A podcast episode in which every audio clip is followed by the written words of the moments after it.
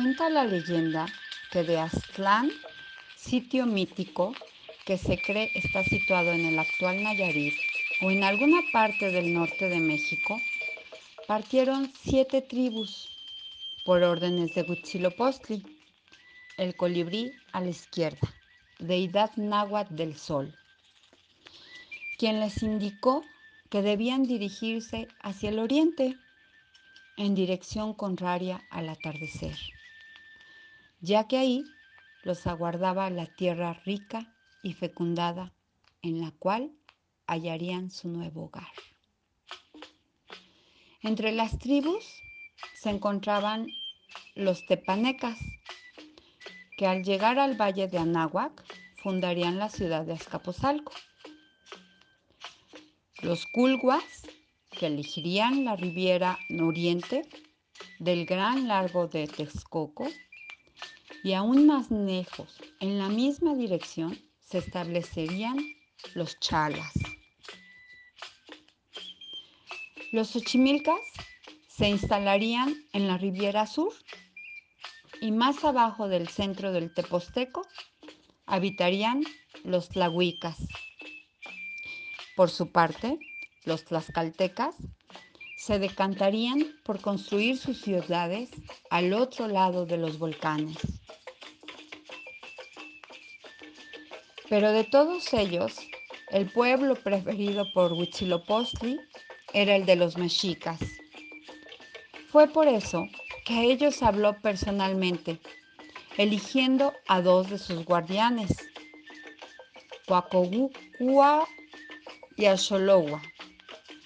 Los hizo llamar poco antes de enviar a los demás tribus a su largo peregrinaje y a ellos dijo, en donde la tierra aparezca rodeada de agua, entre callas y juncias, ahí estaré de pie, ahí reinaré. Sin dudarlo, con fe ciega en que Huitzilopochtli guiaría su caminar, los mexicas partieron mucho antes del amanecer. Durante su andar hallaron oyameles, pirules, cañaverales, así como algunos bichos, ranas y peces, todos teñidos de un blanco resplendor. Emocionados, los mexicas comprendieron que su camino estaba siendo bendecido por la deidad del sol quien regalaba a sus ojos tan espléndido milagro de la naturaleza. Pero eso no era todo. Algunas noches después del blanco paraje, Huitzilopochtli visitó nuevamente a los mexicas. Llamó a sus representantes y así les habló.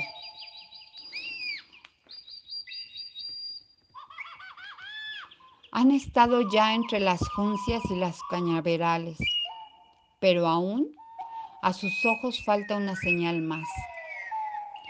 Han de hallar el nopal que se eleva entre las aguas y entre cuyas espinas a su vez se yergue un águila con las alas desplagadas.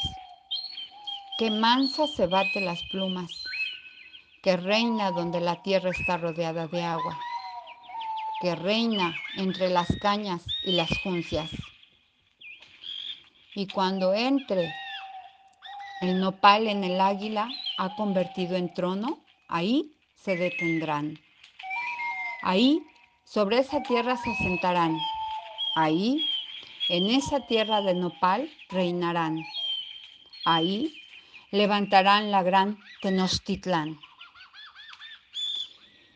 Y desde esa tierra elevarán sus pechos al sol y blandirán su flecha y su escudo para conquistar, todo el Anáhuac.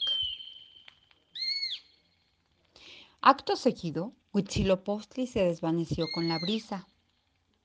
Los representantes de los mexicas reunieron a todos los mexicas, ancianos, niños y jóvenes, y sin contener la alegría anunciaron las palabras exactas que acababan de escuchar de labios del propio sol. Sin dudarlo un instante más, los mexicas apresuraron el paso, siguiendo el rastro blanco de la resolana del amanecer. el rumbo del oriente sonreía a los recién llegados del Aztlán, como si el dador de vida hubiese extraído el más hermoso de sus sueños, la imagen que con tanto ardor anhelaban encontrar el pueblo mexica. Ahí, frente a ellos, sobre un islote bañado por las aguas de Texcoco, crecía un nopal, y sobre el nopal se alzaba poderosa un águila, que cortando con garras y pico la piel de una culebra, comía de su carne. ¿Ya descubrieron el tema de hoy? Esta, ante el asombro de los mexicas, inclinó su cabeza en gesto reverencial, como quien da la bienvenida, como quien reconoce la victoria. El águila continuó devorando a las pit mientras Huitzilopochtli hacía una última aparición y anunciaba con su potente voz, Mexicas, aquí ha de ser, aquí será. Admiren su nueva patria, su nuevo hogar. Aquí han de construir la gran Tenochtitlan. Así fue como guiados desde Aztlán por Huitzilopochtli, los mexicas hallaron en un islote en pleno corazón del gran lago de Texcoco el águila que devorando a una serpiente sobre un nopal indicaba el sitio sobre el que habría de erigir su nuevo hogar, la gran Tenochtitlan. Cortesía de Miguel Capula, 23 de enero del 2018. Revista Más México.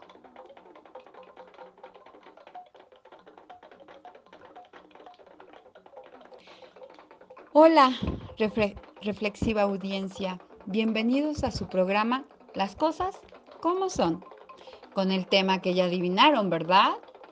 De generación o de generación. La saluda la anfitriona y en este momento comenzamos. Pues bien, hoy abarcaremos el papel de la cultura en las relaciones sociales. La cultura son aspectos simbólicos y expresivos que constituyen un patrón de vida. Este patrón de vida es aprendido mediante el aprendizaje social. ¿Por qué decimos que es un aprendizaje social? Pues simple, porque a pesar de que un bebé nace con reflejos, estos reflejos son simples y necesita aprender qué es el peligro y cómo reaccionar ante él. Y a esto le llamamos aprendizaje social o socialización. Este aprendizaje se aprende de generación en generación. Pero, ¿qué características tiene la cultura en los seres humanos? Bueno, pues primero, sus creencias. Estas son la sabiduría popular, la religión o la combinación de ambas. Otra característica son los valores. ¿Y qué es un valor? Bueno, es un estándar compartido de lo que es correcto, lo que es deseable, lo que es digno de respeto. Y regularmente son generales en la vida social. En tercer lugar, son las normas y sanciones. Lo que debe hacerse y lo que no debe de violarse precisamente para no ser castigado o sancionado. En el cuarto lugar tenemos el símbolo. Este es una imagen, un objeto o un sonido que puede expresar un significado. Después encontramos el lenguaje, el almacén de la cultura, ya que es la base de la comunicación y se transmite de generación en generación a las nuevas generaciones. Finalmente, encontramos la tecnología. Estos son todos los conocimientos prácticos de la vida, facilitadores laborales que además alteran el medio ambiente. Interesante, ¿verdad? Pues bien, las cosas como son. ¿Cuál es tu aprendizaje social?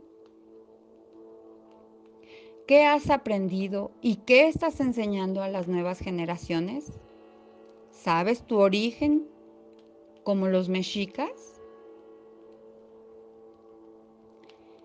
¿En verdad estás aprendiendo y enseñando valores a tus nuevas generaciones? Porque en la actualidad pareciera que esto ya no existe y además que no importa que no exista. ¿Sigues normas y aplicas sanciones adecuadamente? ¿Heredas historias o leyendas que además de cultivar tu cultura, desarrollan en las generaciones pequeñas la maravillosa imaginación? Te dejo con estas reflexiones y espero las contestes como son. Espero tus comentarios y que tu ser omnipotente te proteja siempre. Adiós.